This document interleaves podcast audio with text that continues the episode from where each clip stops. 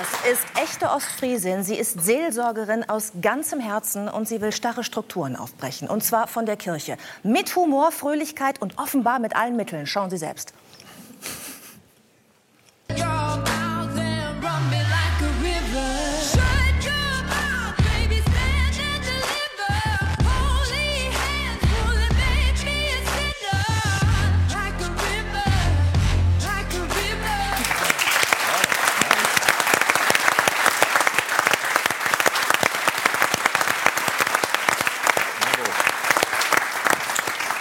Ein Instagram-Reel, was wir gefunden haben. Mir persönlich gefällt der rote Rock sehr gut und das heißt, dass Sie auch manchmal mit roten Pumps äh, am Altar stehen. Ich habe das einmal ausprobiert. mit, mit, mit welcher Reaktion? Das war äh, von den Leuten, die sonst ja. da waren, das fiel äh, nicht so gut aus. Äh, das, ja, also man, man denkt das immer so, dass so Attribute wie ein Piercing oder sowas, dass das den großen Aufschrei in der Kirche auslöst. Ist überhaupt nicht so. Weil die, ähm, weil die älteren Leute es vielleicht auch gar nicht sehen. also man hofft sich ja schon mal ein bisschen näher auf. Aber also, das ist tatsächlich so, dass ich dazu irgendwie fünfmal oder so, das kann man an einer Hand abzählen, wie oft ich dazu was gehört habe. Ne? Nur sowas wie, ist das eigentlich fest oder ne? geht das auch mal ab?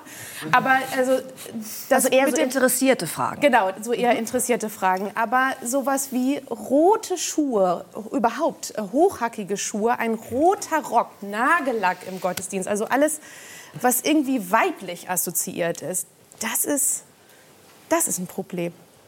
Stimmt es, dass mal jemand gesagt hat, also mit diesen roten Fingernägeln das Abendmahl, das kann, das kann ich nicht empfangen, das geht nicht? Ja, also mir wurde schon gesagt, dass es eklig und unwürdig ist, äh, mit roten Fingernägeln das Abendmahl auszuteilen und einen Kelch festzuhalten. Ja. Wie reagieren Sie denn dann, wenn so jemand äh, etwas sagt, in dem Moment? Das Sie müssen ja also, Verständnis zeigen, wahrscheinlich, ne? vom Berufswegen erstmal. Also es war so, dass mir das nicht während des Abendmahls gesagt wurde, sondern im Nachhinein nach dem Gottesdienst. Und ich kann das dann ja nur zur Kenntnis nehmen. Also pff, mir tut das dann irgendwie leid, dass jemand das als unwürdig empfindet. Ich finde es schön. Also, es, ne, also das ist... Ja, aber Dinge, die Sie ansprechen, sind ja Dinge, auch die man mit Weiblichkeit assoziiert. Ne? Rote Fingernägel, hochhackige Schuhe. Darf ich deswegen fragen, als Sie, als Sie schwanger waren? Ja. Ähm, ja.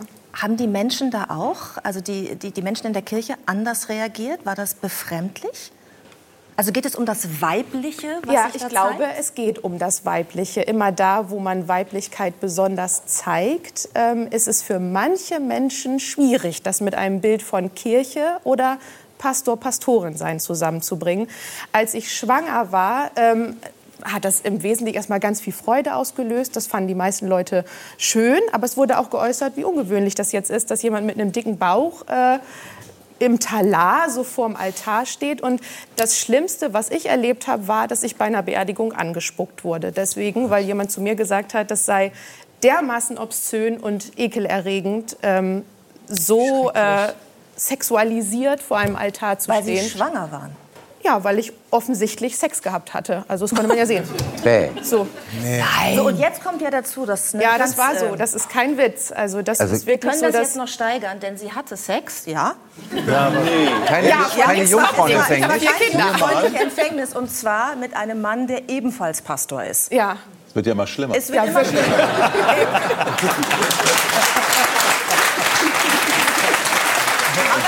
Viermal. Viermal Sex. Dreimal. Einmal sind Zwillinge dabei. Das macht es ein bisschen besser. Also man darf dazu sagen, der, der Pastor, der männliche Pastor ist ihr Ehemann, ne? Ja, ach so, ja. ja das muss man vielleicht noch aufklären. Ja. ja, das ist mein Mann. Na, Gott sei Dank. Das ist ja auch etwas ungewöhnlich, ne? Also als dass der mein Mann ist? Nein, dass, dass, dass, dass, Sie Pastorin sind und er ist Pastor hm. und Sie arbeiten ja auch, ich weiß gar nicht, ob in der gleichen Gemeinde oder in benachbarten, aber äh, es gibt viele Gespräche abends am Abendbrottisch über Dinge, wo Sie sich auch gegenseitig mal vertreten. Ja, das habe ich so. zumindest gehört. Ja, das ist so. Wir äh, teilen uns äh, zusammen eineinhalb Stellen in zwei Gemeinden so ein bisschen aufgeteilt, jeweils nach Gaben, wer kann was besser, wer macht was lieber, so ein bisschen, ein bisschen aufgeteilt. Aber ja, dadurch, dass wir eben beide schon eigentlich von morgens bis abends im Dienst sind und uns eigentlich ja nur zum Essen sehen, äh, besprechen wir dann so dienstliche Dinge auch gerne mal beim Essen. Ja, also das Lesen Sie sich auch gegenseitig Predigten vor? Vorlesen nicht, nee. Also das ist, glaube ich, ein bisschen absurd. Das machen wir, das machen wir nicht. Aber es ist schon so, wenn wir äh, mal eine schwierige Beerdigung haben, ähm, dass Was wir uns dann, äh, wollte ich gerade fragen, was ist eine schwierige Beerdigung? Danke. also eine schwierige Beerdigung ist zum Beispiel ein Suizid. Eine schwierige Beerdigung ist, wenn Kinder sterben. Oh, okay. Okay. So, und ähm, da ist es manchmal eben auch nicht so ganz einfach, die richtigen Worte zu finden. Und da machen wir das schon, dass wir uns das gegenseitig einmal zeigen, um zu gucken, wie, wie wirkt das eigentlich auf dich? Hast du das Gefühl, du fühlst dich da abgeholt? Ist da irgendwie eine Formulierung drin, die man so nicht sagen kann? Ne? Wie, wie fühlt sich das an, das so zu hören? Das machen wir schon. Und ich erlebe das auch als großes Geschenk, dass ich dann jemanden habe, mit dem ich mich so direkt dazu austauschen kann. Ja. Aber bedeutet es nicht auf der anderen Seite auch, dass man eigentlich nie Feierabend hat? Ja, das bedeutet es. Das ist so. Ähm, mit diesem Gefühl stehe ich eigentlich morgens auf und gehe auch abends wieder ins Bett. Also ich werde eigentlich nie fertig mit meiner Arbeit, denn ähm, es gibt immer noch jemanden, den ich noch besuchen könnte. Es gibt immer jemanden, der gerne noch mal mit mir reden würde. Es gibt immer etwas, was ich noch machen könnte. Also es ist bestimmt nicht nur in meinem Beruf so, aber das Gefühl von Feierabend habe ich eigentlich nie. Also nur, wenn ich Urlaub habe. Ja, und wie regelst du das dann? Was du, meinst hast, du? Hast du eine Prioritätenliste oder sowas? Also wer jetzt als erstes dran sein muss, weil es ihm besonders schlecht geht? Oder also Nee, wie, ich hab, wie sortierst also du es, das ein? Es, es gibt natürlich Dinge in der Woche, die gemacht werden müssen. Also wie in jedem Beruf so ein bisschen Pflicht und Kür. Es, es gibt Dinge, die gemacht werden müssen, die kann ich ja auch nicht schleifen lassen. Und dann muss ich gucken, wie viel Zeit noch bleibt für Besuche. Und da, da gucke ich natürlich, wer hatte Geburtstag, wer hatte ein Ehejubiläum oder wer ist im Krankenhaus, wer braucht jetzt noch mal irgendwie besonders Unterstützung, wer ist alleine. Ja. Ja, Wenn- Kinder, nicht? Wenn du noch vier abends, äh, wenn, wenn du nach, also abends irgendwann noch mal einkaufen gehst, was viele ja machen, ne? man hat irgendwie Büroschluss, man geht noch mal schnell einkaufen und so, ist das so ein Moment, wo du dann irgendwie jetzt den Abend vorbereiten kannst mit der Familie, oder steht dann auch jemand an der Fleischtheke und versucht auf der Prioritätenliste ein bisschen nach oben zu kommen? Das ist eine gute Frage. Das ist eine gute. Frage. Also, dass ich im Ort bei mir einkaufen gehe, das mache ich nur dann, wenn ich weiß, ich habe auch Zeit. Ähm, das ist fußläufig zu erreichen. Glaube ich. Und das ist immer so, dass ich da zwei, drei, vier Menschen treffe, die ich kenne und mit denen es noch kurz was zu besprechen gibt, kurz noch was in der nächsten E-Mail steht, kurz was nächste Woche ist. So, das sind so organisatorische Dinge, aber es ist auch eigentlich immer so, dass ich jemanden treffe, der mir doch noch mal erzählen wollte, wie das jetzt mit Oma ist und ähm, oder was letzte Woche im Krankenhaus gewesen ist oder so. Also damit rechne ich einfach. Das heißt, wenn ich bei mir im Ort einkaufen gehe, mache ich das wirklich nur, wenn ich weiß, ich, ich kann da jetzt auch eine Stunde oder anderthalb verbringen, weil ich den Gedanken schrecklich finde, solche Ge Gespräche unterbrechen zu müssen. Wenn ich die Zeit nicht habe, gehe ich woanders einkaufen. Steht da auch mal jemand und sagt, auch es wäre so schön, wenn bei uns in der Kirche wieder gesungen würde? Wenn wieder gesungen Ja? würde, ja, es wird ja Es, wieder es, es gesungen. hieß, dass Sie nämlich nicht singen in der Kirche, weil Sie es nicht können. Ähm, ja, also es ist so, dass als der liebe Gott äh, das Talent des Singens verteilt Ging hat, hat alles er an das ging Sarah alles an Connor. Sarah und er hat es weit an mir vorbei. Meins hast du auch gekriegt, Sarah. Auch rüber also von ich mir. würde dich auch wahnsinnig gerne mal einladen, bei mir im Gottesdienst zu Gerne. spielen. Weil Mit so einem englischen Lied müsste man aufpassen, dann sagt nämlich garantiert wieder jemand, kann ja keiner verstehen. Aber zum Beispiel das mit den Glocken ist super, da weiß man sofort, worum es geht. Aber wenn wir einfach nur sagen, Jesus, das hört doch, versteht doch jeder. Also herzliche Einladung. Weil Gerne. Wo bist du in Ostfriesland? In Leer. In Leer. Okay, das ist ja gar nicht so weit. Ja. Deal? Wenn ich spiele, ich ja. Da Aber schauen wirklich? wir heute Nacht noch über alle Agenturen raus. Das können wir wirklich, das können wir wirklich machen. Wenn ich nächstes Jahr bin ich ja hier im Dezember, gehe ich auf Also ohne. Scheiß? Und wenn ich, ja, also, pass auf, ich weiß jetzt mein Routing nicht auswendig, aber ich bin ab Dezember auf Tour und ich komme ja hier auch in Bremen vorbei auf jeden Fall. Und vielleicht können wir es ja einrichten, dass wir irgendwie da, äh, wie weit ist es von hier, Lea? Eine Stunde, Stunde ne? Ein bisschen mehr als eine Stunde. Ich würde ein bisschen runter. Äh, wenn man- man ganz flott da. Dann, dann kommen wir mal kurz vorbei. Aber das Programm, das, äh, das darf ich dann schon selber Am zusammenstellen. das 5.12. dann- Selbstverständlich. bist du in Bremen nächstes Jahr, Sarah. Am 5.12.? Ja. Ach, woher weißt du das denn so schnell, du? du, wir haben, das ist Intuition. Mein Gott. Intuition. Manchmal sprechen auch ähm, Mächte mit mir von oben durch mein Ohr in mich rein. Ich weiß nicht, welche Stimme es tolle war, aber ich habe mich eine erreicht. Aber es ist ein wunderbarer Deal. Also ich finde, das ist äh, ja, finde ich ganz, auch. toll, ganz toll.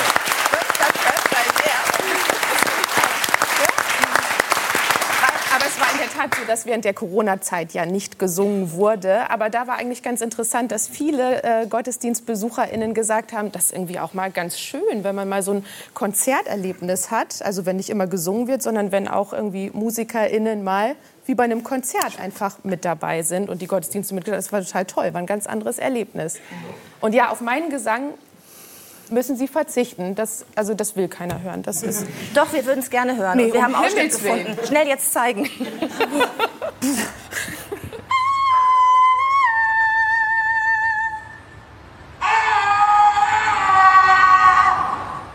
Ich fürchte, so würde es sich anhören.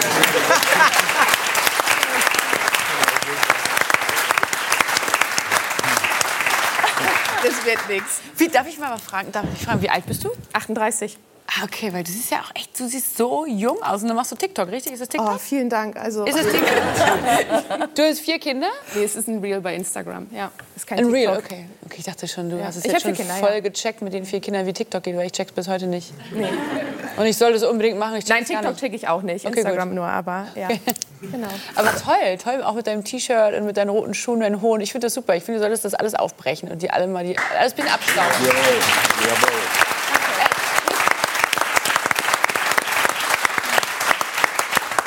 Ina ist auch auch sehr aktiv auf äh, Instagram. Also äh, TikTok haben wir gerade gehört, wird da auch wirklich Seelsorge dann betrieben TikTok über diese nicht, digitalen Kanäle? nicht. Weil es Nee, nee, gibt sie macht ja nur Zoom-Gottesdienste, ne? Ja, das gibt es. Also Seelsorge auf jeden Fall. Ich habe sogar das Gefühl, dass äh, die Barriere ja viel kleiner ist, einen Pastor oder in diesem Fall eine Pastorin einfach anzuschreiben, ohne einen Termin auszumachen oder sowas. Also ich glaube, das ist eine, eine ganz große Chance, äh, wenn Pastorinnen und Pastoren online unterwegs sind und äh, auch ansprechbar sind. Und äh, ja, Zoom-Gottesdienste gibt es auch. Ich finde, es ist eine, ähm, eine, also ein Gottesdienst über das Format Zoom, ne, kennt man jetzt aus der Corona-Zeit. Das ist einfach eine, eine großartige Möglichkeit für Menschen, die sonntags morgens nicht können oder sowieso irgendwie ein analoges Angebot nicht wahrnehmen können und die von oder aus irgendwelchen Gründen ihr Haus nicht verlassen wollen oder können. Das gibt es ja auch. Eine Oder ihr Bett. Möglichkeit. Hm? Oder ihr Bett. Ja. Oder ihr Bett.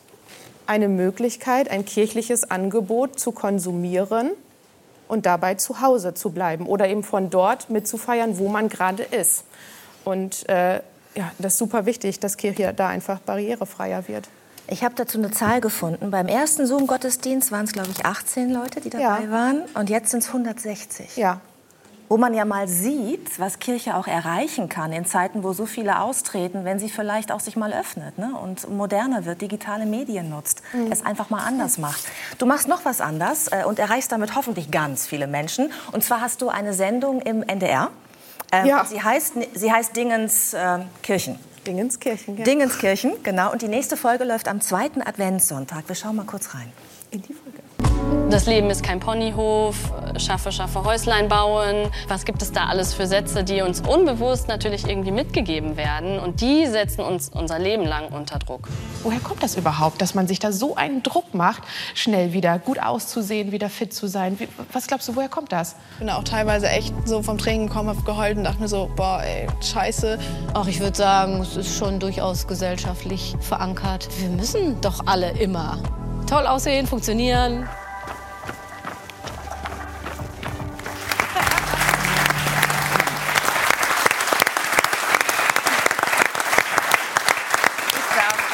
Dieser Stelle zwei Ankündigungen machen. Am 4.12. um 16 Uhr im NDR Fernsehen Genau. gibt es die nächste Folge Dingenskirchen. Dingenskirchen. Genau. Und am äh, 5.12.2023 gibt es Sarah Connor und Ina Jekyll zusammen in Leer war das, ne?